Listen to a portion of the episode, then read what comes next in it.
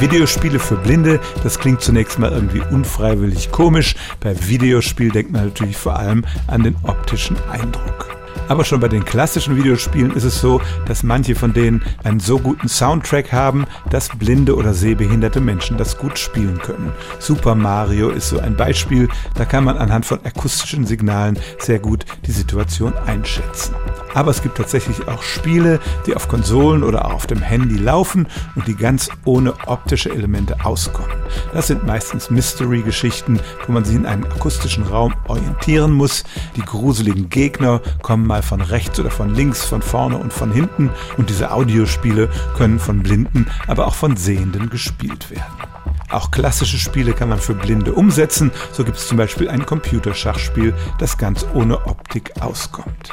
Man könnte noch so viel mehr machen, zum Beispiel mit den Bewegungssensoren, die moderne Spielkonsolen haben. Das Problem ist, dass die Budgets für diese speziellen Spiele natürlich viel kleiner sind als die für den Massenmarkt. Aber es gibt sie tatsächlich, Videospiele, die blinde Menschen mit Begeisterung spielen können.